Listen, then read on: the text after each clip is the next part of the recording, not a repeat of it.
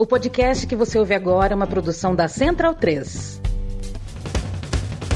Começa agora pela Central 3, o programa para quem sabe que o futebol é muito, muito mais do que apenas um jogo. Está no ar o podcast da Trivela.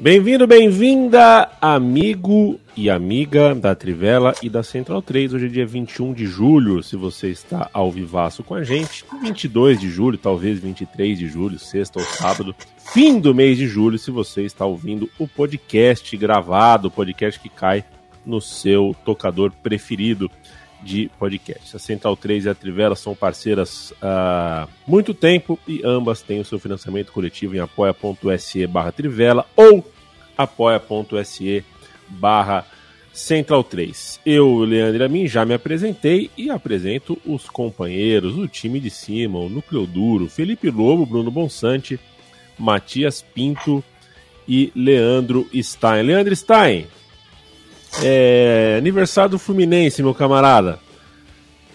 Uh, fala uns bamba aí. Você cresceu. Qual é o Fluminense que você cresceu? Assim, qual era o bamba? É o Fluminense do Ezio? Você pegou?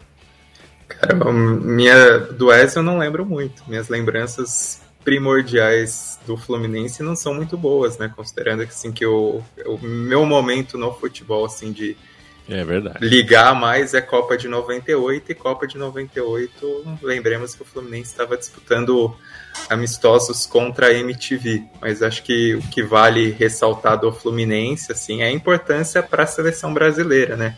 Isso acho que tem uma, uma singularidade ao redor do Fluminense que é, é sempre contada com muito orgulho pelos torcedores, né?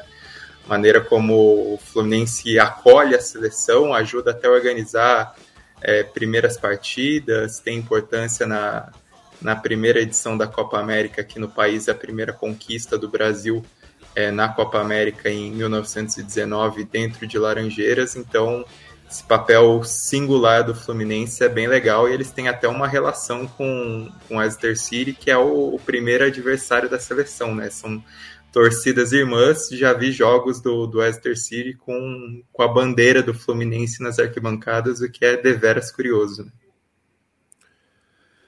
Esse é o Leandro Stein, o jovem Leandro Stein, muito mais jovem uh, do que eu, porque afinal de contas eu vi o Ezio, né? Quem viu o Ezio já tá velhaco já, né? O Leandro Stein Cruel, muito cruel. Muito cruel esse Ezio. Que, né, Matias? Que descanse em paz. É, onde quer que esteja, né? Assim como minha bisavó, é, Maria, né? Opa. né? Só, só para variar um pouco no Brasil, Maria Melo. Ela que era tricolor é, carioca é, e ensinou o louro a cantar o hino do Fluminense. Mas daí ele parava só na cabeça, sou tricolor de coração. Era o louro da minha bisavó, que eu convivi pouco com ela, infelizmente. É, gente. Promete, viu? Três minutos e meio de podcast. É, o Matias Pinto já imitou o louro da avó Maria. É.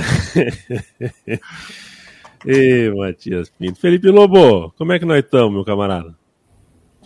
Salve, salve, meu caro e a mim. É... Ah, uma pergunta, uma pergunta, desculpa aqui, uma pergunta. É, tinha muito helicóptero ontem na sua casa? Em cima da sua casa? Não, não, não tinha, não. Não. não. Tá. Eu só tô. Eu moro longe, né? Então, só para saber é, é, qual é o raio de ação dessa loucura da mulher da casa abandonada, né? Se ela realmente ah, interferiu na vida de tanta gente assim. Não, não, não, não tá, não. É. É, tá é um assunto aí que eu me, me irritei bastante. Eu não quero que você se exalte, né? né? Confundem muita coisa aí, de tipo, tem gente que praticamente falou que era melhor não ter feito porque causou é, irracionalidade nas pessoas, como se falar sobre o assunto fosse o problema e não a ação é. das pessoas, né? Mas isso fica para um outro momento em outro lugar. Eu quero aqui fazer um protesto.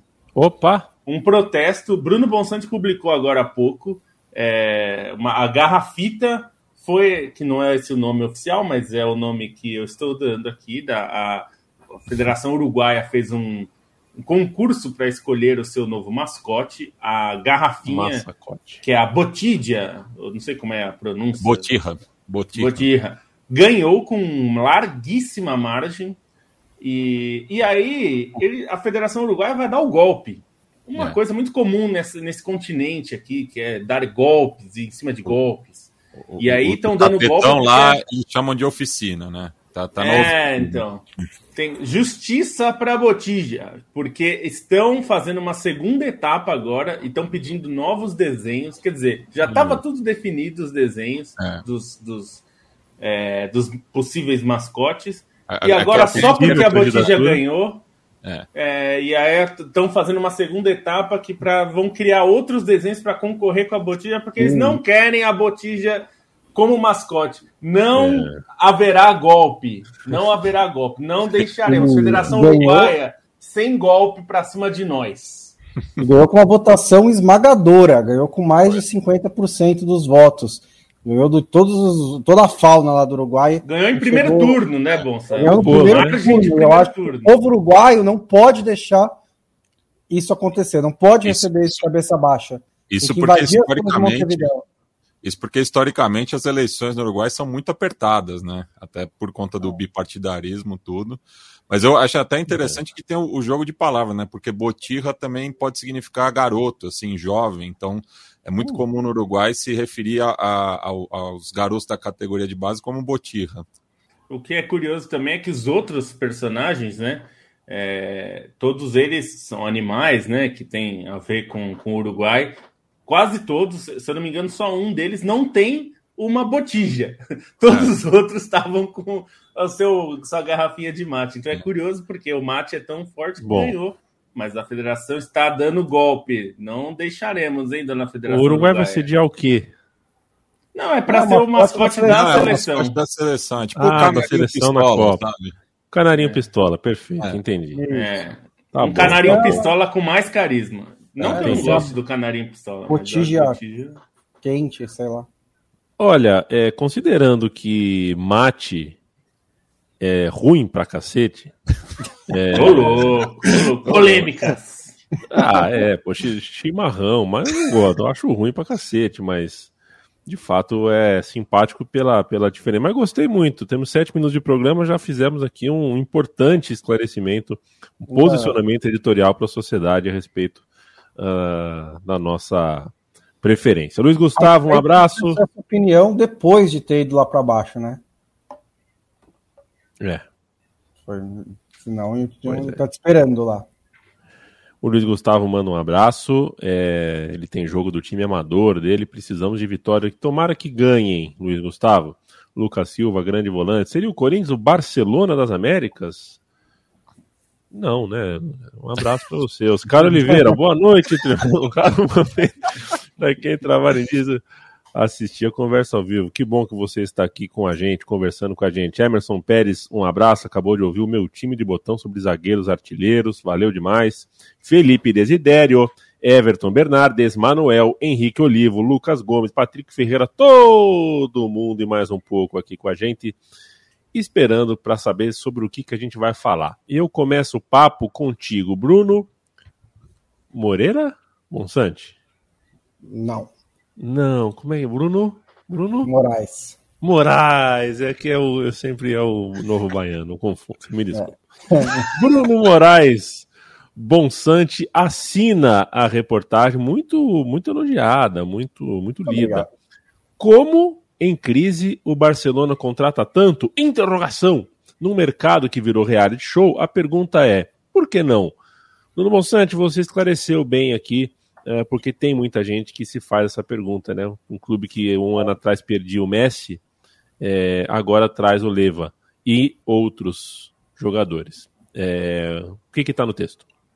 É, porque é, é, em parte é explicando isso, começa explicando as operações financeiras né, do Barcelona, porque assim, o nosso amigo ali citou o Corinthians, mas é, é, é, e acho que vale esse exemplo, porque a, a, diferença do Barcelona é que a La Liga tem regras de inscrição, tem regras financeiras que impedem os times de contratar se as contas não estiverem relativamente saudáveis. O Brasil nunca teve porra nenhuma dessa. Então você pode ter dívida e continuar contratando e não pagar a dívida, tudo bem, ninguém liga nem um pouco. Né? Então, o Corinthians tem uma dívida superior aí a um milhão e sai contratando. Vários clubes fazem isso, não é só o Corinthians também. É, e se não tivesse essas regras financeiras, e, e, principalmente, né, se o Barcelona não tivesse perdido o Messi por causa dessas regras financeiras, teria muito menos atenção em cima dessa da venda do Barça Studios ou da negociação do Barcelona com a Six Avenue pela sei, 15 e 10% dos direitos de transmissão do Barcelona. Aconteceu por causa disso. E é absolutamente comum, normal, que as pessoas estejam confusas, porque o Barcelona está confundindo as pessoas. O presidente do Barcelona está confundindo as pessoas. Porque o presidente do Barcelona ele, ele tem o dever de é, explicar a situação financeira do clube, é, em parte porque ele responde por ela agora. Então, ele várias vezes deu declarações dizendo que o clube estava em situação financeira dramática, horrível, muito complicada, que não dava para fechar as contas, que estava tudo horrível. Aí ele, eu, eu não tinha nem visto isso, mas aí, em janeiro ele já contrata o Ferran Torres e fala: agora o Barcelona é de novo líder na, no mercado de transferências. Você fala, mas pera, perdeu o Messi ontem, como que é líder de novo? E aí, seis meses depois, sai de uma reunião com o Jorge Mendes dizendo: não posso descartar a contratação do Cristiano Ronaldo, não posso descartar a contratação de ninguém. Não, você pode, cara, porque você não tem dinheiro. Você, você que estava falando isso para mim. E aí é muito. É, e, e, aí o que eu quis explicar no texto é por que é, o presidente do Barcelona tem essa dupla, essa dupla personalidade. E é porque é, hoje em dia, no mercado de transferências, é, os grandes clubes não podem deixar de participar, né? Ah, são poucos os que não participam. E eu vou dizer que pelo que dos, dos superclubes, né, dos fundadores da, da, da, da Superliga, por exemplo, é, só o Bayern de Munique e o Liverpool que não participam desse circo.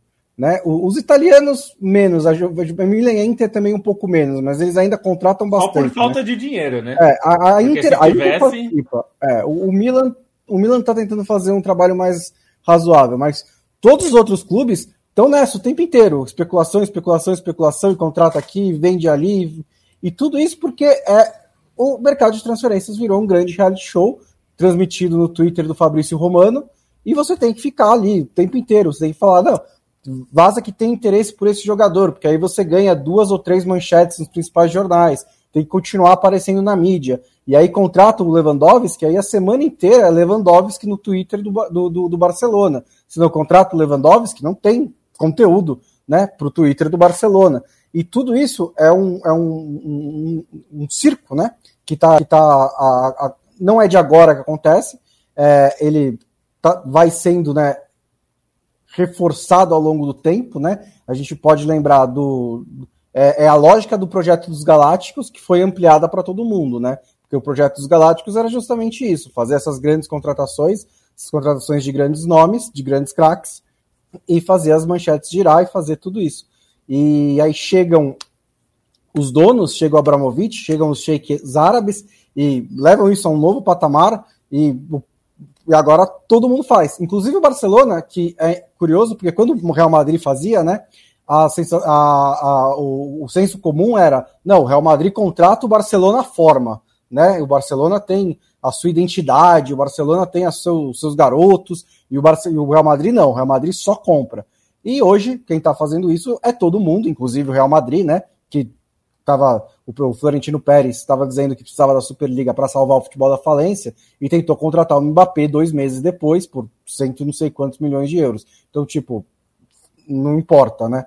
É, não, não era verdade, ele não conseguiu a Superliga e continuou é, alimentando isso. E eu acho que tipo o risco em relação a isso é o, o ponto de ruptura do futebol que a gente já chegou, né? A gente adiou, que foi a criação da Superliga, porque as receitas têm que sempre aumentar, sempre aumentar, sempre aumentar.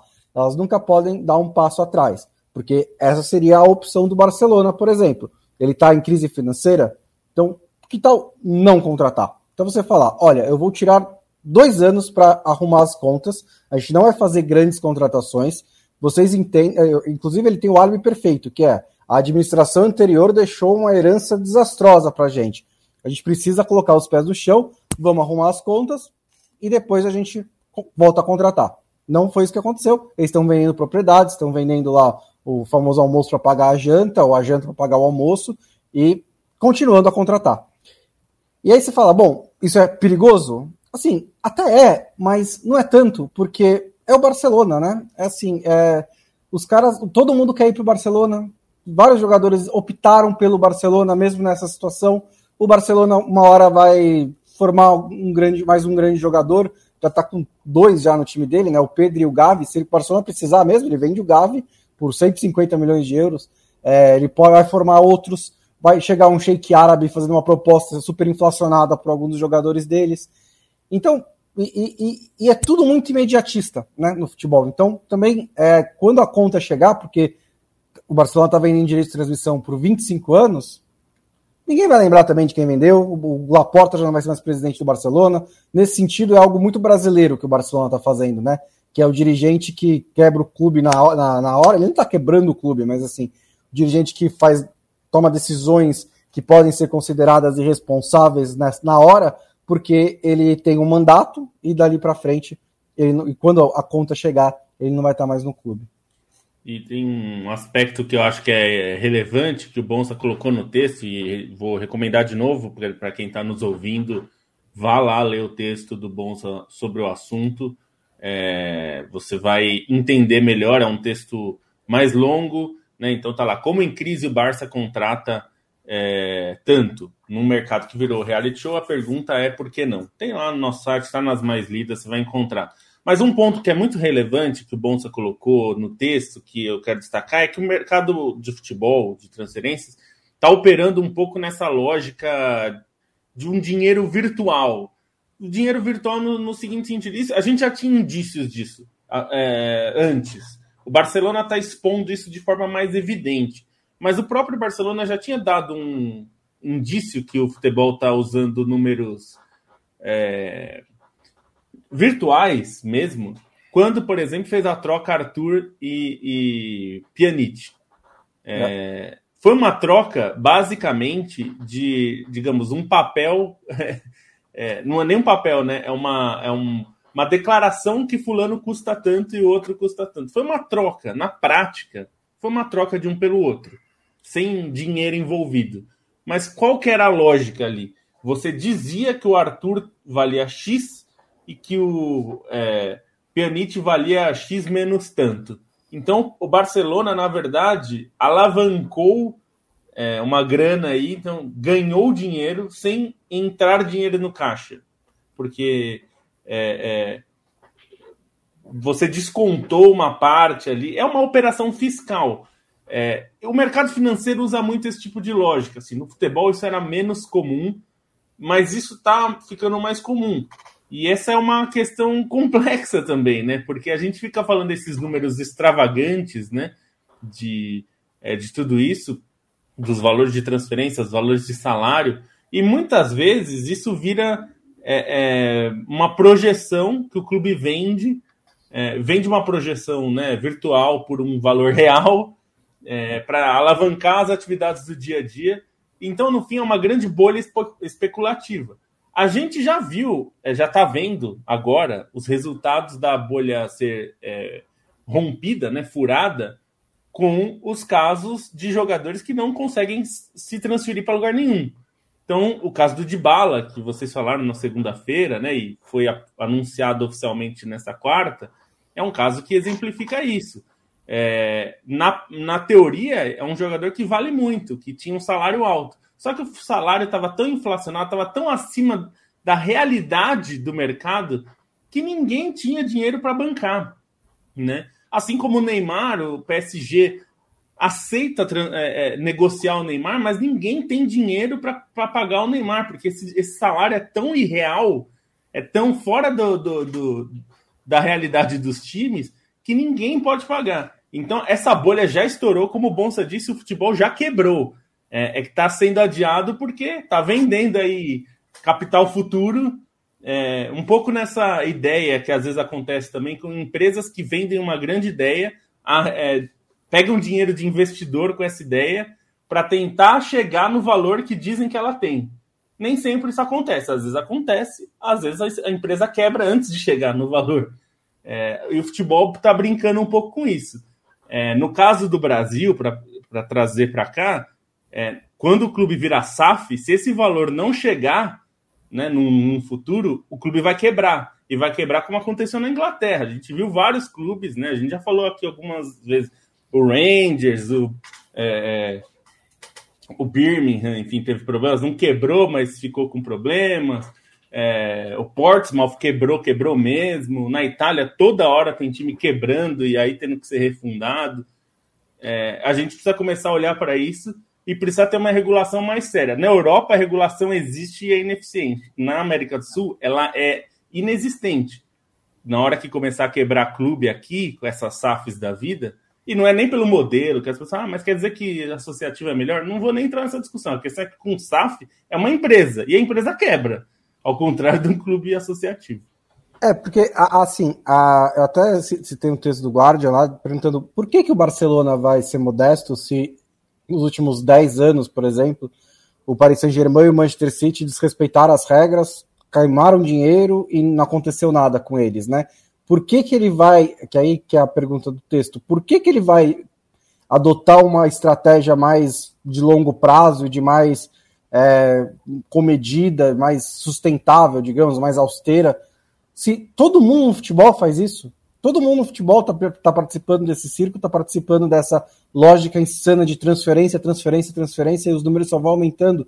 E aí entra também uma parte da inflação, da inflação no mercado, que não é só o dinheiro de fora, mas também porque você, na ânsia de participar disso, você acaba pagando mais salários também. Você fala, imagina o buzz que o de bala vai fazer se eu for contratar ele. Eu vou dar um milhão a mais por ano que ele está pedindo. Só que aí a realidade depois em campo acaba não correspondendo a isso.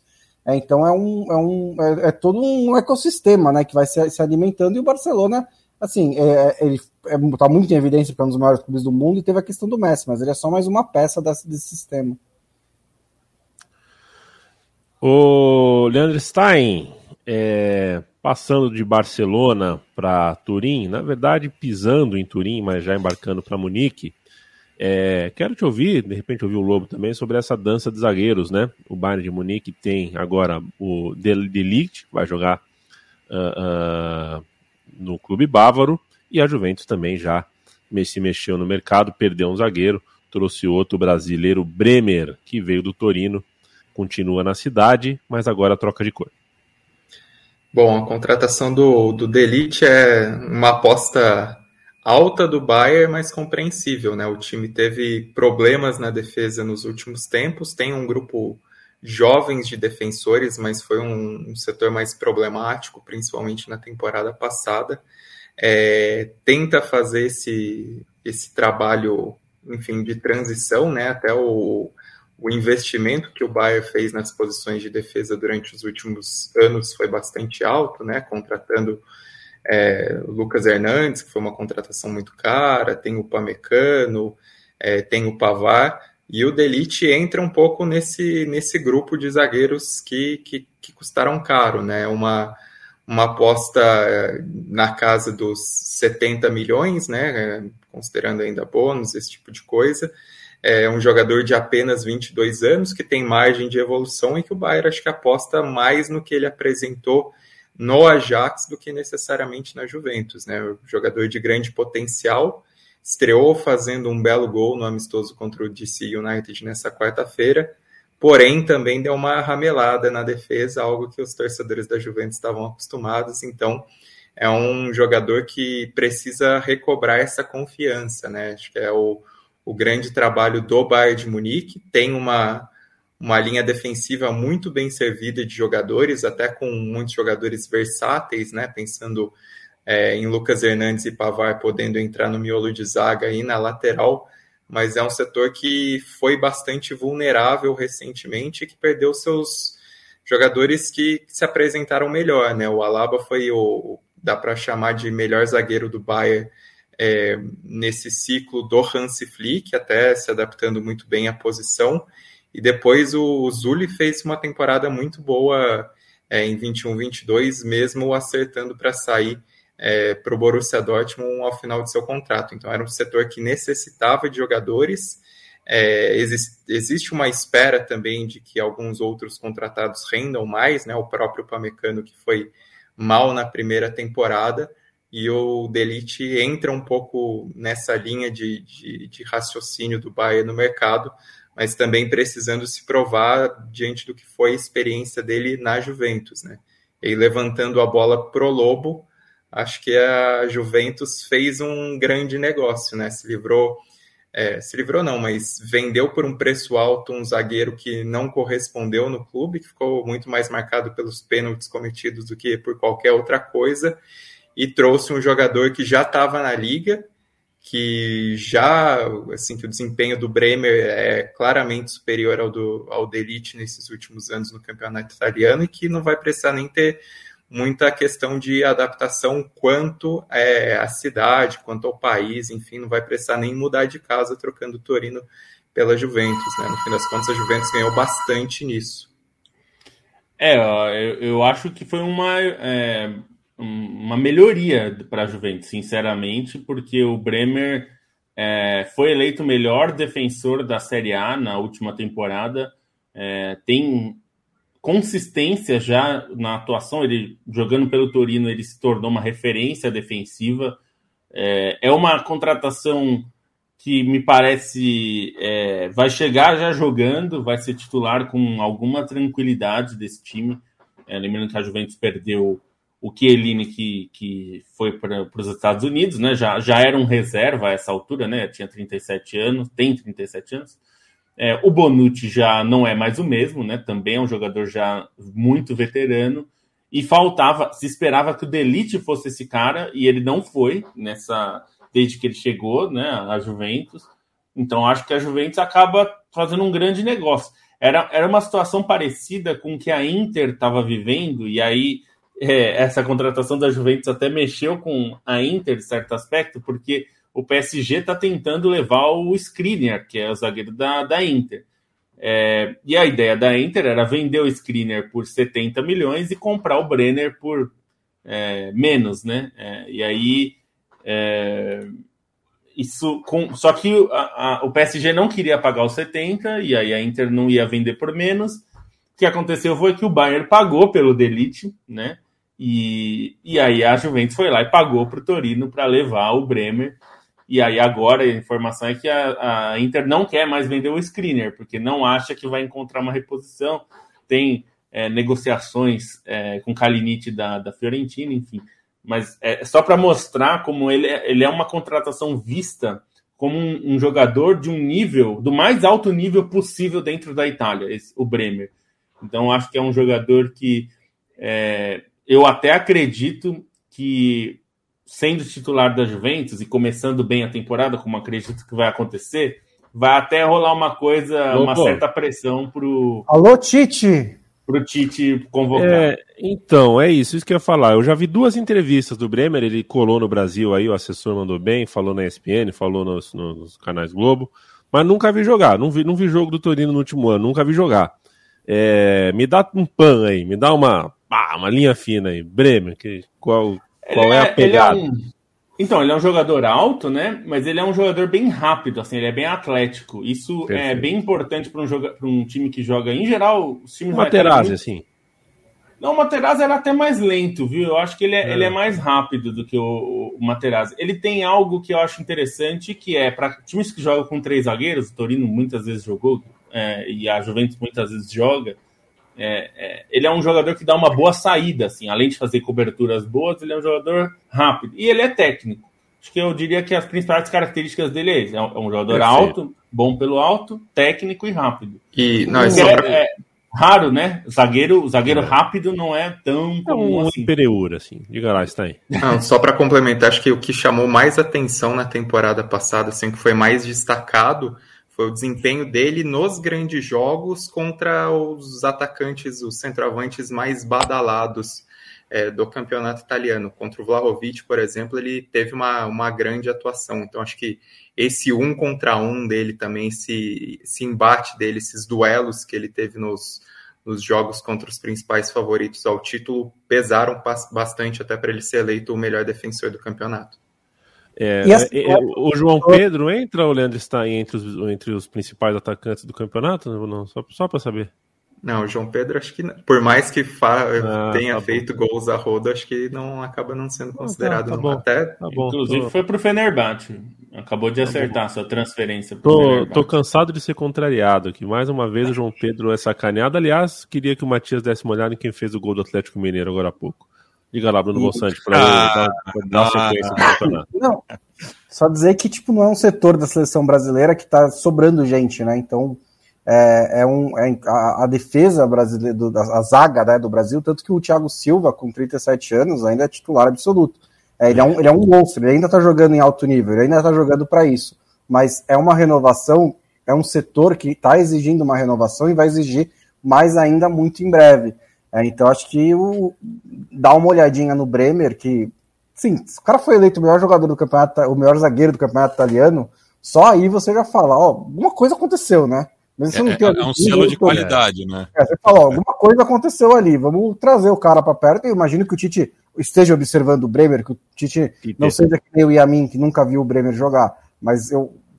Mas assim, só pelo, pelo, por, por, essa chancela e por ser contratado pela Juventus e tudo mais, é algo que você já chama a sua atenção.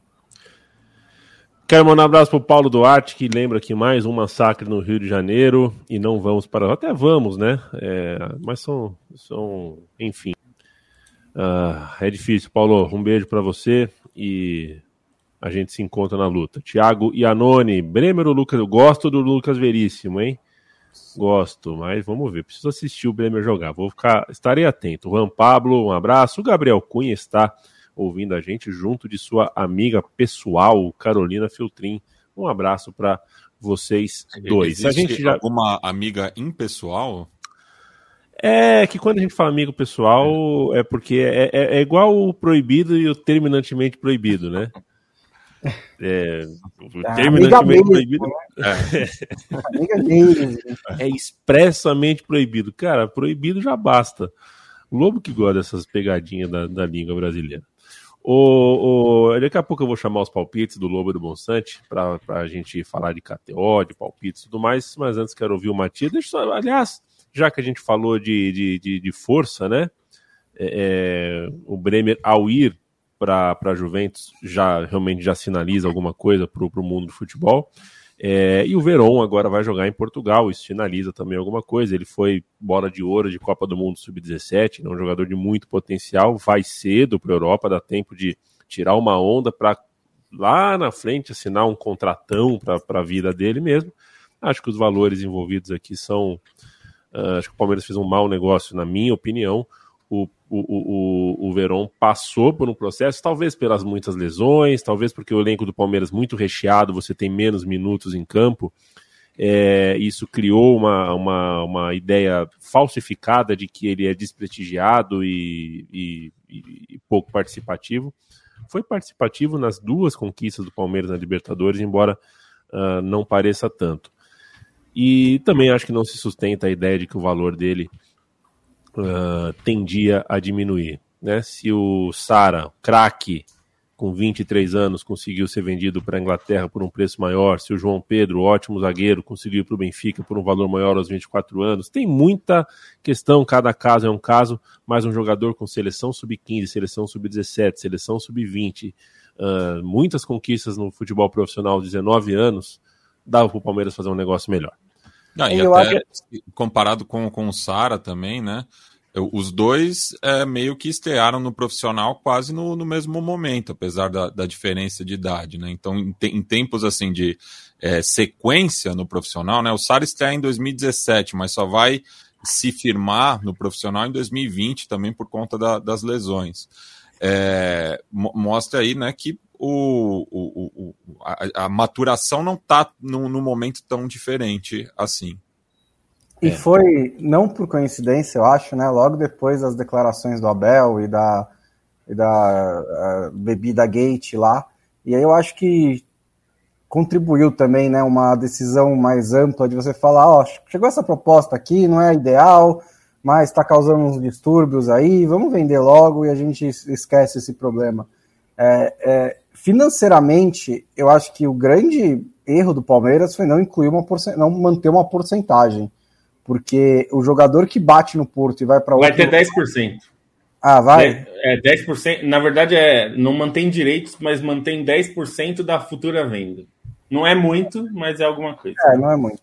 Não, só para completar, assim, não, nada que eu tô falando mais faz sentido, mas assim, só para completar aqui, é, quando o cara bate no Porto e depois vai é vendido de novo, o Porto é um dos times que me, é melhor vende no, na Europa. Então ele sempre vai, sempre consegue vender os caras que dão bem lá por um valor muito alto. Um exemplo, né, Bonsa? Você imagina se o São Paulo vende o Anthony, valor cheio, sem participação. O é? Anthony é? vai ser vendido para algum lugar e o São Paulo não ia pegar nada. O São Paulo agora vai pegar. Isso Uh, de fato, os times brasileiros precisam se atentar a isso. Dependendo do lugar onde o jogador vai para a Europa, fica com uma parcela grande, cara. Vende até por menos na hora, mas fica com 20, 25% que você vai é, se dar bem. É importante porque tem gente que acha que, ah, por que, que então o time brasileiro não vende por, sei lá, 60 milhões de euros, que é o valor que o, que o Porto vende? Porque quem vai pagar 60 milhões não vai pagar para o time brasileiro por dois motivos. Primeiro, que o time brasileiro aceita menos, Segundo, porque ele não, não foi provado na Europa ainda. Nem todo jogador que vai lá usa o exemplo do Everton Cebolinha. Foi, chegou lá, bateu, não se firmou e volta. Então, é, normalmente os times pagam mais.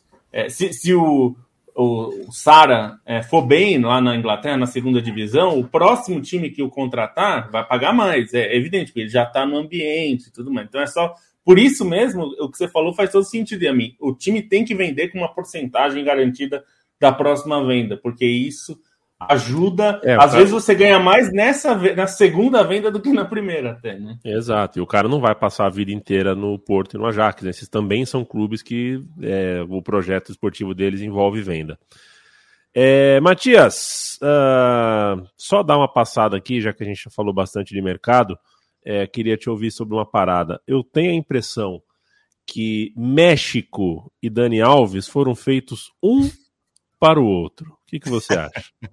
e ele já meteu uma Frida Kahlo, não, né? Não, é claro, ele, sombreiro, ele gosta, né? isso aí. Eu duvido que não tem uma foto do Daniel Alves com sombreiro já. Ah, não, já tem. Não, tem uma foto... Antes dele, e antes dele acertar com o Pumas. Sim, não, já tem, já Agora, tem. Deve ter tido muitos anos atrás. Sim, sim, não, já tem, já já está circulando na, na, imprensa mexicana. Realmente, eu acho que o Dani Alves combina muito com, com, com a Liga México, acho que vai é, não vai ter muito problema de adaptação, né? Pensando também que o Pumas é um clube é, que tem é, jogadores brasileiros né, na, na sua é, prateleira de ídolos, né? O maior artilheiro do clube é o Cabinho, né? Que jogou ali no, nos anos 70, chegou a fazer dupla com Hugo Sanches, o próprio Tuca Ferretti, é, como jogador, passou por lá, e mais recentemente o Leandro Augusto, né, que não, não, aqui no Brasil não, não deixou tanta marca, né, é, começou no Criciúma, mas lá jogou mais de 10 temporadas, né, multicampeão, enfim, e, e segue trabalhando no clube, né, então acho que o, o vai encontrar um ambiente é, favorável é, para ele, para o seu ego, eu acho que vai ter o ego muito alimentado ali, é, pensando também que é, as torcidas mexicanas elas geralmente são megalomaníacas, é, contando né, os, os, três times da capital, os dois de Guadalajara e os dois de Monterrey. É, então pode ser, pode rolar uma sinergia tipo Tigres e Ginac, por exemplo. Eu acho que é, tem, tem até porque o Dani estava com o mercado um pouco restrito na Europa, né? Muito também por conta é, do, do que ele aceitaria, enfim. Mas ele eu acho que. Tem 39 anos, né? É. E, e... e, não é que ele joga de centroavante parado na área, ele é lateral não. direito. Pois é, então, mas e daí é, já vi gente comentando assim: ah, mas indo jogar no México, a, chance de ir para a Copa do Mundo diminui. Acho que não, não, não, não, seja o caso, né? Porque é um homem de confiança do Tite, a, a própria é, é, projeto. Não tem concorrência que, também. É, o próprio projeto Tóquio fortaleceu isso nele, e assim, 2014 o Júlio César foi para a Copa do Mundo jogando no Toronto FC. Então, é, não, não, não, depende muito da onde o jogador tá, depende do que ele mostrou no ciclo e o Tite leva isso muito a sério. Então, eu acho que ele tinha que ir para um clube para se manter ativo, né? E, e, é um caso parecido também, é um boato que ganhou muita força hoje, é o do Luiz Soares no, no Nacional, né? Porque também estava é, tendo dificuldade né, para achar um clube na Europa, né? O Atlético de Madrid não, não quis renovar, até por conta do, do, do preço, tudo. E está se falando né, dessa possibilidade dele jogar o Clausura e a Sul-Americana, né? Lembrando que o Nacional está nas quartas de final, vai enfrentar o Atlético Goianiense e seria uma volta para casa, né? Ele que teve uma curta passagem né, pelo clube que o revelou, jogou ali entre 2005 e 2006, foi bicampeão uruguaio, chegou às oitavas de final da Libertadores contra o Internacional, inclusive tem aquele lance que ficou conhecido, né, do, da, daquela entrada do, do Ediglé em cima dele, né, que foi uma patada criminosa, enfim. Ele novinho ali, tinha 19 anos na, na, época, mas saiu muito cedo, né? Então, mas sempre teve essa identificação então, já vários jornalistas rioplatenses confirmaram isso.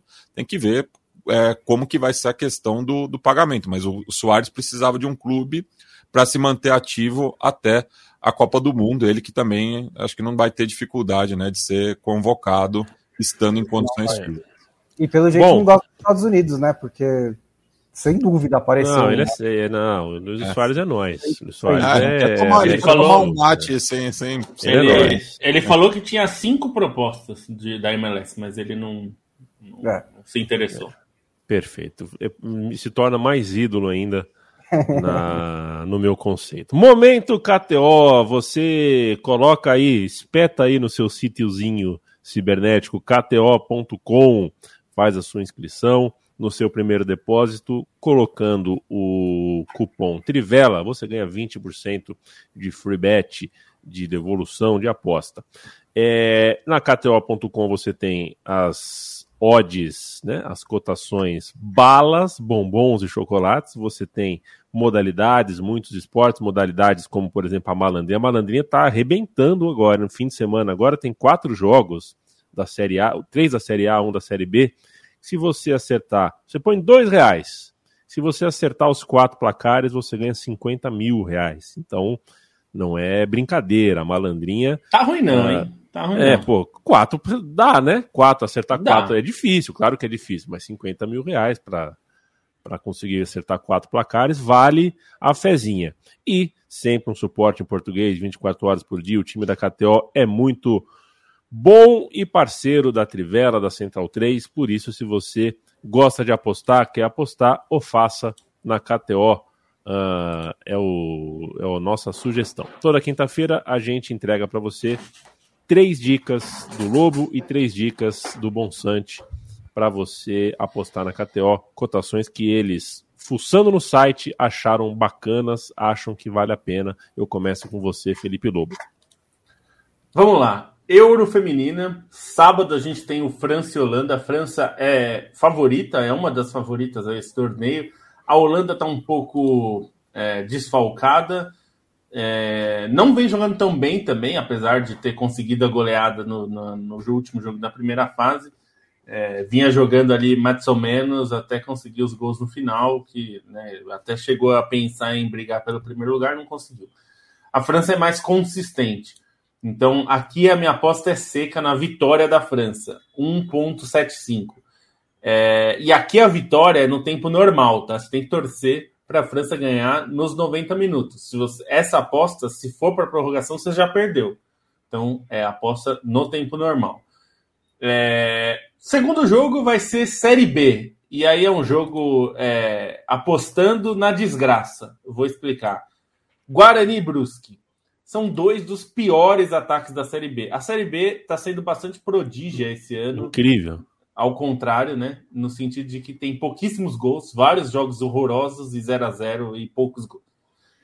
O, o Guarani está na zona do rebaixamento, tem 11 gols só em 18 jogos, menos de um gol por jogo. É... E o Brusque tem 14 gols em 18 jogos, também menos de um gol por jogo. Então a aposta é menos de um gol e meio. Menos de um gol e meio, 2,40. A cotação é ótima porque são dois times horríveis. Você não precisa nem ver o jogo porque não vai sair muito gol. É, mas vai ter. Se tiver um golzinho, você ganha. Dois gols você perde. Então você tem que torcer para 0x0 ou 1x0. Por fim, Fluminense e Red Bull Bragantino. Aqui é a aposta inversa anterior. Fluminense é o time do entretenimento na Série A deste ano, pelo menos nesse momento do campeonato. Time que faz muitos gols, é, toma muitos gols também, né? É, tomou, tomou do São Paulo, tomou do, é, do Goiás, mas tem conseguido aí seus resultados. Fluminense Red Bull Bragantino, que também é um time meio faceiro, é, mais de dois gols e meio, tá pagando 2,05, é uma ótima cotação. Eu iria nessa com tranquilidade. São essas três. Bruno Monsante. Bom, eu uma das, das, das, minhas repete com a do Lobo também, que é a do Fluminense Red Bull Bragantino. Então você tem aí uma dupla chancela para apostar no over 2,5 desse jogo, a 2,05. É, eu não sei quantos jogos o Atlético Paranaense para os oddmakers uhum. começarem a dar um pouquinho mais de respeito para eles, porque é, tá pagando 3 para ganhar do Botafogo fora de casa, o que, lógico, não é fácil, mas é uma odd bem alta. É, então, eu vou sugerir o, o meu favorito handicap 0 a 2.05. É, se empatar, não aconteceu nada. Se o Palmeiras ganhar, você, se o Atlético Paranaense ganhar, você leva essa cotação de 2.05. E a outra aposta é Havaí Flamengo, a vitória do Flamengo, que tá pegando um bom embalo aí que o Dorival Júnior tá pagando 1,80 para ganhar do Havaí. KTO.com, entra lá, acesse, siga as redes da KTO para ficar de olho, que eles também dão as suas dicas uh, dia após dia aí. E sempre lembrando, vai uh, usar a KTO, vai apostar em esportes, ou faça para se divertir. Só aposte aquilo que você pode perder. Aposte com responsabilidade. Beijo para todo o time da KTO. Leandro Stein, eu daqui a pouco vou. Daqui a pouco a gente tem pergunta de ouvinte, né? Temos separados aqui perguntas de ouvinte, mas eu queria saber se a gente passou a régua nas transferências todas. Eu não sei se você quer falar alguma coisa do, do Dibala, por exemplo, que, poxa vida, de segunda-feira para cá, do nosso último episódio para cá, é um nomaço, né? A gente já estava falando na segunda, mas enfim, agora está concretizado, tudo certinho. É, ou se você quer fazer algum outro destaque do mercado de transferências da Europa. Deixo o Dybala e o, e o Linger pro, pro Bonse e pro Lobo, se eles quiserem falar. Eu prefiro destacar um personagem diferente, o Jonathan Klaus, é, lateral barra ala, que foi contratado pelo Olympique de Marseille, que tem uma história meio Jamie Vardy, assim, né? Dá para comparar, porque era um cara que até sete anos atrás ele jogava na sexta divisão alemã, passou pela quinta divisão francesa e foi escalando níveis de uma maneira impressionante até chegar no clube mais popular da França nesse momento. Né? Um jogador que é, chegou a ser dispensado pela base do, do Strasbourg, é, trabalhou em, como entregador, atuou no futebol amador, parecia desenganado no futebol e só não desistiu porque tinha essa paixão de jogar mesmo no, no futebol amador nesses níveis, nesses níveis menores e cresceu nível a nível é, apareceu na Copa da França fazendo alguns gols espetaculares como lateral. Teve até um gol que ele marcou contra o Laval, que ele chegou a ser comparado com o Messi pelo lance, porque ele sai driblando desde o campo de defesa. É, foi construindo essa história. Teve bons momentos quando ele resolveu ir para a Alemanha, meio por acaso, no Arminia Bielefeld, quando ele quase foi parar no futebol de Belarus, ganhou uma chance na segunda divisão da Alemanha e ajudou o acesso do Arminia Bielefeld, aí acabou o contrato, ele resolveu ir para o LAN, e nas duas últimas temporadas foi um dos melhores laterais direitos do futebol francês, se não o melhor, a ponto de ganhar convocação para a seleção francesa. Né? Até irônico que é, na temporada em que a França ganha a Copa do Mundo, ele tinha acabado de ser rebaixado na terceira divisão francesa, então chegar a esse nível, chegar ao Olympique de Marseille é algo muito grande, é um cara que é, se destaca pelo futebol muito ofensivo, né, por ser um lateral que marca gols, que apoia bastante e tende a se beneficiar com o Igor Tudor, porque também é um, um treinador que usa esses, esses alas, né, esses laterais mais soltos, e que é um nome para a seleção francesa para a Copa de 2022, que também costuma ser bastante elogiado por ser aqueles caras bons de grupo, bons de vestiário, que, que tem um, uma energia diferente, uma energia positiva. Então é um personagem que acho que vale destaque aí, não é das contratações mais badaladas, mas o cara sai de uma sexta divisão alemã para o Olympique de Marseille em sete anos, é algo digno de aplausos. O, só um detalhe sobre o Dybala é que saiu depois que ele foi contratado, né, que ele tem uma cláusula de rescisão de 20 milhões de euros que começa a valer a partir da próxima temporada, né? É, a Roma, segundo Gianluca Di Marzio, que é tipo Fabrício Romano Light, ele pode, ela pode bloquear essa cláusula com aumento de salário, com uma renovação, tem esse mecanismo para Roma, mas também o Dybala foi claramente para Roma dizendo, bom, deixa eu amarrar meu burrinho aqui um pouquinho e ver se eu consigo recuperar o meu valor, jogando com o Mourinho, jogando, tentando se classificar para a Champions League, porque essa é uma cláusula de decisão absolutamente muito baixa, né? Quis ter certeza que teria uma maneira de sair, mas é um, um, uma. A gente falou sobre a questão do mercado antes, né? Mas bola por bola é um, é um jogadoraço para Roma, né? Assim, você pensar que a Roma pode montar um ataque ali no esquema do Mourinho com o Dybala, o Zaniolo e o Abraham, é um puto de um ataque. É, o Zaniolo provavelmente vai sair, mas é, por enquanto é isso que o Mourinho tem à disposição. E, e o Dybala tem um, um, uma, um clube muito legal, um clube, um clube que está num projeto ba bacana, ambicioso, né? Que está num projeto que até surgiu hoje que o Inaldo quer ir para lá também. Então é uma boa plataforma mesmo para o Dybala. Acho que pode ser bom para os dois e talvez ele goste e continue lá por mais um tempo. E sobre o Lingard, uma, foi muito curioso que o Lingard passou seis meses no West Ham emprestado e ele virou tipo o, o, o grande craque do, do, segundo escalão do campeonato inglês, porque todo mundo quis contratar o Lingard.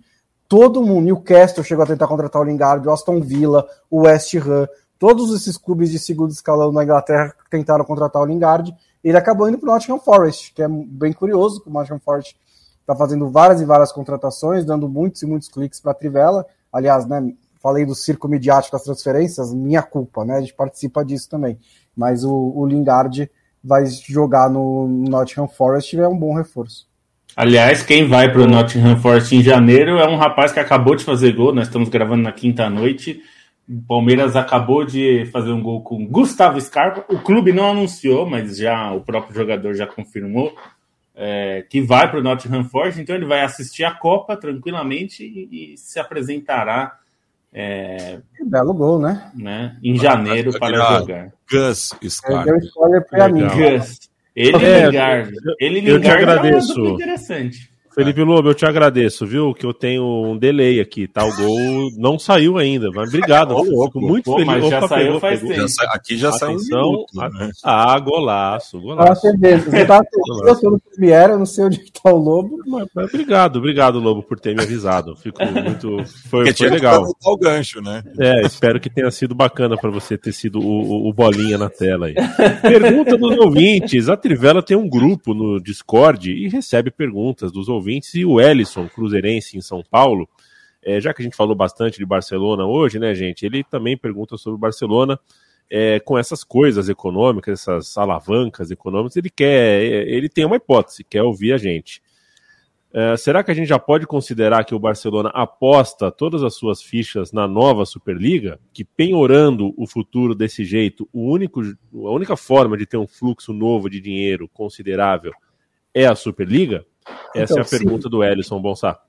A resposta é sim, porque o Barcelona teve um acordo com a CVC que daria uma boa bolada para ele, também por parte dos direitos de transmissão dele para o futuro, e ele, junto com o Real Madrid, não, que, não quis é, aceitar esse acordo da CVC, porque o acordo foi proposto pel, por La Liga. E esse acordo impediria o Barcelona e Real Madrid de racharem com La Liga no futuro, né? Então, porque a, seria mais ou menos que os clubes, La Liga e, essa, e a CVC, essa firma de investimento, se tornariam sócios e quanto melhor a La Liga ficasse, mais dinheiro eles ganhariam. Os dois clubes não quiseram porque isso meio que inviabiliza, ou pelo menos atrapalha muito, que os dois rachem com o Campeonato Espanhol e façam a Superliga. Então, você recusar isso, proposto por La Liga, e depois fazer um acordo que é muito similar por conta própria, significa que você está sim com a Superliga na cabeça. O Fernando Alves, é, quero mandar um abraço para o Fernando Alves, é, amigo da casa, amigo nosso. Valeu, Fernando. E o Francisco Mairink é, faz a seguinte pergunta: Eu, é, vocês acham que a arbitragem brasileira conseguiu ficar pior ainda ultimamente? É... Eu não sei nem para quem que eu passo essa pergunta, viu? Tá, tá, agora tá todo mundo se escondendo aqui. Não, sim eu... ou não? Vai, Matias, a arbitragem ficou pior no Brasil? Não, eu acho que a arbitragem ela tá mais influenciável. É... Então, é uma forma de estar pior, então. É, porque acaba não tendo. É, é, por exemplo, você citou o gol do, do Allan Kardec é, contra o Cuiabá. É nítido que ele está atrás da linha da bola. Você não precisa é, fazer. A, a, o, o, VAR levou uns quatro minutos para validar um gol que não, não, não tinha nenhum, não era nenhuma dúvida tão objetiva assim. É, tanto até que o, Vin Diesel, lá, esqueci o nome do, do árbitro gaúcho, é, teve que dar dois minutos a mais por conta da demora do, do, do VAR. Aconteceu... Isso estava nos acréscimos e o Cuiabá conseguiu empatar ainda por cima, né? Mas é, esses quatro minutos mais ou menos que levou para validar o gol e toda a questão psicológica envolvendo o, o, o, os atletas da, de ambas as equipes, enfim, é, acaba arrastando o jogo, né? É, eu acho que o, problema aqui, eu estava vendo o clássico Rosarino à tarde.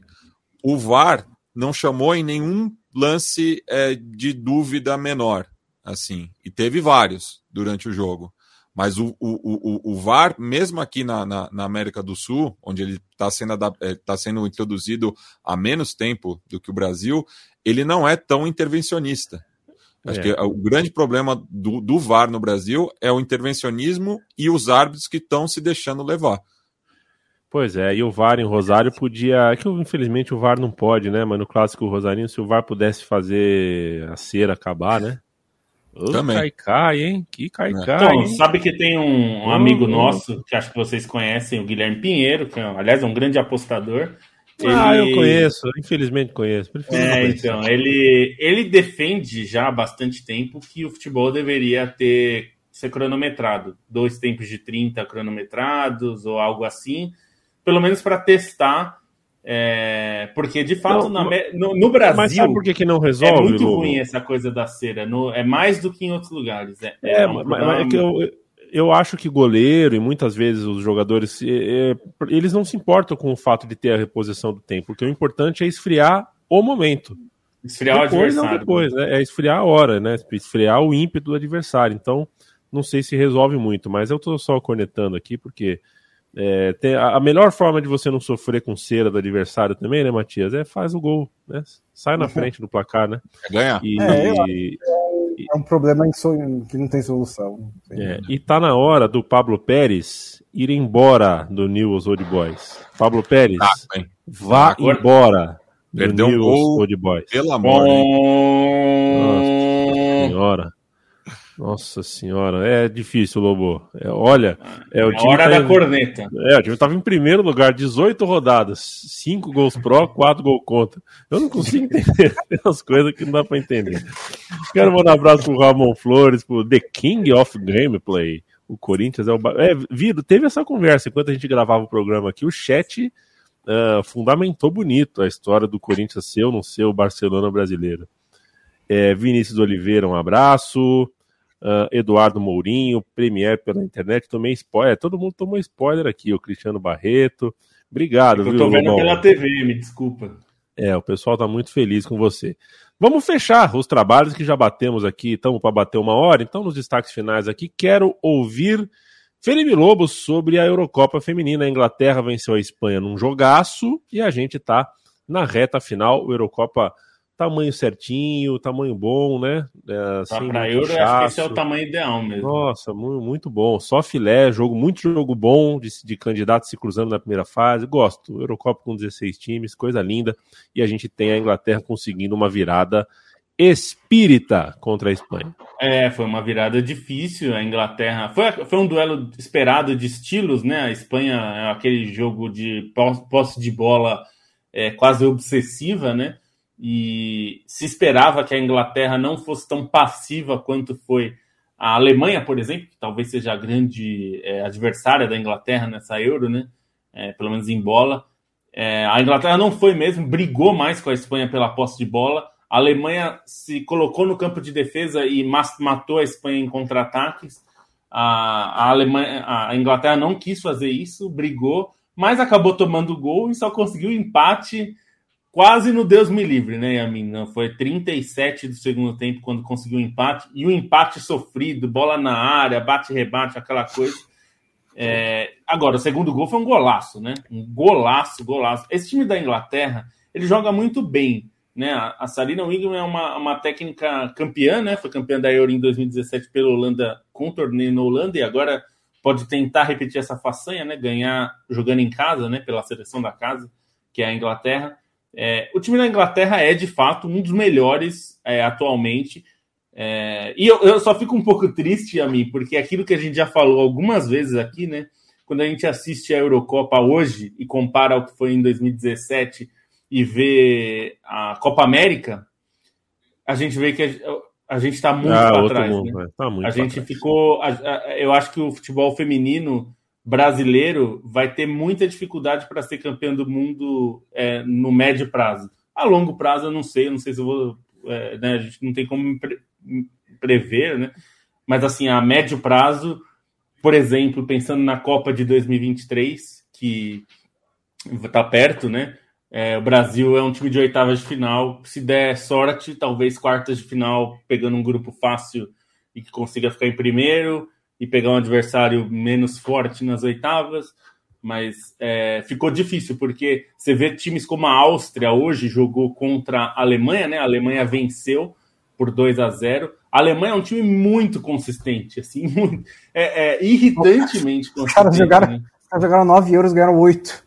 É, assim, é um time.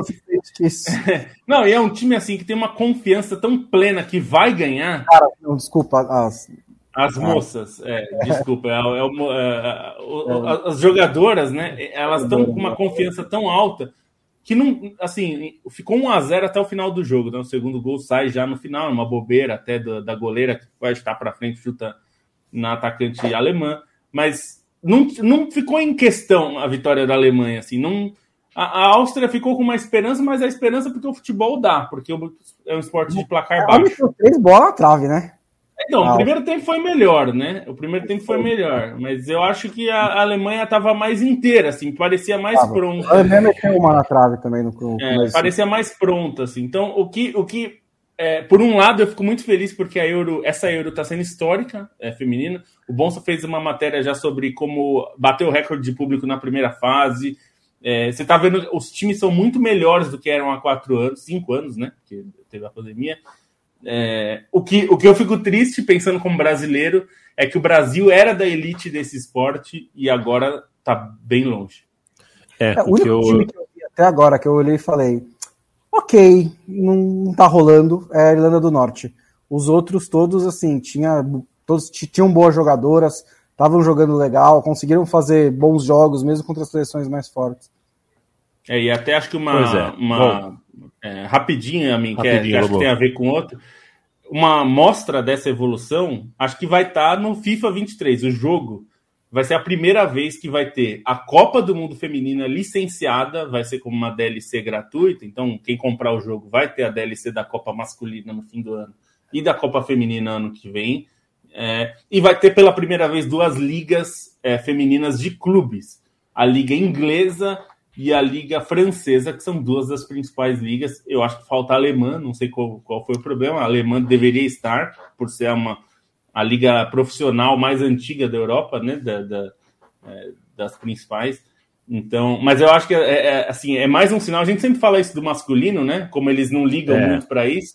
Isso é muito importante, porque vai, por exemplo, a Inglaterra, a mim, para quem é inglês, vai ter agora a quinta divisão vai estar licenciada no FIFA e a primeira divisão do feminino. Então, basicamente, eles têm todos os campeonatos licenciados. Pode parecer uma bobeira, mas é um jogo, e daí? E daí que o mundo inteiro vai jogar, as meninas do Brasil vão jogar com os times ingleses e franceses, e não com o Corinthians feminino, não vai jogar com a Bia Zenerato no Palmeiras, não vai jogar com as jogadoras que são muito boas no Brasil. Eu acho que é, é o tipo de oportunidade que está sendo perdida ainda. Já era perdida no masculino e no feminino parece que vai perder também. Este foi Felipe Lobo no podcast da Trivela de hoje. Ele volta segunda-feira, eu acho. Teve folga na segunda passada, mas segunda-feira estará aqui novamente. O time da Trivela trabalha demais e é um time pequeno demais o tanto que produz. Então, às vezes, a gente não tem um dos nós, assim como às vezes não tô eu, às vezes não tô o Matias. Segunda-feira estamos aqui, né, Matias? Tamo, quinta-feira que vem que eu não estarei. Quinta-feira que vem você não vai estar, perfeito. É... Leandro Stein, meu beijo para você e viva Uwe Siller, que morreu aos 85 anos. Bom, eu estava meio ausente, estava presente, mas ausente no programa de hoje, porque eu estava fechando o obituário dele e acabei de publicar na Trivela. Então, quem quiser terminar de assistir a, a gravação para conferir, mas foi um jogador é, de uma dimensão muito grande por seus gols, pela importância na seleção alemã e que, como eu escrevi no título do, do obituário, era o ídolo que todo alemão gostava de ter, porque era um cara é, muito amigável, muito sorridente, humilde, com uma personalidade simples, é, e, e, por isso acabava sendo um, um jogador especialmente querido além da história dele no futebol, né? Pelo Hamburgo, ele é considerado o maior ídolo de todos os tempos. Não importa que ele não tenha participado da maior conquista da Champions, ele é o maior ídolo por aquilo que ele representa ao clube. Ele é um símbolo da cidade. Ele é nascido na cidade, filho de um trabalhador das docas do Porto de Hamburgo, que também foi jogador do clube, né, nos tempos amadores do, do futebol alemão cresceu no clube a partir dos 10 anos, marcou 496 gols é, no período regionalizado do campeonato alemão. Ele foi é, nove vezes seguidas campeão da Liga Regi Regional do Norte da Alemanha, mas só teve um título no campeonato alemão em si e um título só na Copa da Alemanha. Então, além das conquistas, é esse peso dele como um grande artilheiro que, que constrói a lenda dele, né? 400 e go 404 gols só pelo campeonato alemão, juntando a, a fase anterior e a fase é Bundesliga, é que é só fica abaixo de Messi e Cristiano Ronaldo nesse quesito nas grandes ligas europeias. É, chegou a recusar uma proposta milionária da Internacional para ganhar um salário mais de 20 vezes maior do que ele é, ganhava no Hamburgo para continuar na cidade, né? Internacional dos anos 60 de Heleno Herrera recusou para continuar no clube, então tem essa ligação muito forte com o Hamburgo e com a seleção. Foi um cara que é, infelizmente, né, para a Copa do Mundo, ele não conquistou a Copa, porque ele estreou na seleção três meses depois da conquista de 54 e se aposentou logo depois da Copa de 70, mas disputou quatro Copas do Mundo, simbolizou a Alemanha nesse período entre os dois títulos é, teve períodos muito importantes, foi capitão, era o capitão na Copa de 66, era o capitão na Copa de 70, e aí até saiu da aposentadoria para fazer uma grande campanha para jogar mais recuado, acompanhando o Gerd Miller na seleção, foi recordista de partidas em Copas do Mundo com 21 aparições até ser superado pelo Matheus em, é, em 98, né, recordista absoluto, e era um centroavante excepcional também, não era alto, mas era um, um, cara com uma impulsão fantástica. Recomendo vocês verem os gols, porque as acrobacias dele, os peixinhos, as bicicletas são sensacionais. É, era muito brigador dentro da área, até por ser relativamente baixo em relação aos zagueiros. Tinha aquele porte físico mais atarracado, como era o Gerd Miller, né? Era um, um panzer alemão, como ele, eles costumavam chamar esse jogador, esse tanque que não era necessariamente alto, marcava muitos gols, tinha um pé direito fantástico, é, muitos gols de cabeça também sendo baixo, baixo graças a essa impulsão. E é um jogador histórico na Alemanha por tudo que representou a seleção e ao Hamburgo, e por essa imagem que deixou como um personagem muito querido. É um cara que, assim, tem um. Para os alemães, é, é como se fosse um, uma pessoa querida, uma pessoa próxima que se vai diante dessa notícia, mas aos 85 Show. anos já vinha com alguns problemas de saúde e falece deixando uma história muito bonita. Deu muito azar, né? Porque Valeu. eu sempre gostei de como a Alemanha espalha bem os seus títulos mundiais, né? Ele dá, dá chance para todo mundo ganhar. Né? Não, ganha, não ganha dois juntos, não espalha demais e tal. Quase equidistante, mas ele deu azar, né? Ah, senhoras e senhores, uh, a gente se despede com uh, uma. Quem, quem, pode desprezar e, e, não ir atrás de um convite de Leandro Stein para ler um obituário de Leandro Stein, o grande obituarista do esporte brasileiro uh, na atualidade? Leandro Stein vestiu hoje Borussia Dortmund, é isso, Leandro Stein? Vestiu Borussia Dortmund. Lobo vestiu Trivela. É, Bruno Bonsante vestiu qualquer.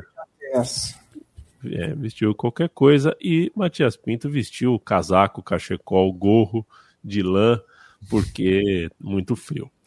A gente volta na segunda-feira com mais um episódio do podcast da Trivela, apoia.se barra Trivela, apoia.se barra Central 3 e você pode comprar os itens da Trivela na loja que fica em capred.com.br barra Trivela. Valeu demais, gente. É sempre um prazer ter a sua companhia. A gente sempre faz a lembrança de que o podcast precisa sim do boca a boca. Então, se você tem um grupo de WhatsApp, tem amigos que você acha que podem vir a gostar dessa nossa resenha aqui. Uh, não custa nada falar, divulgar. A gente precisa sim disso e a gente pede sempre uh, a tua ajuda e festeja muito, agradece muito a tua companhia. Beijo, até segunda-feira.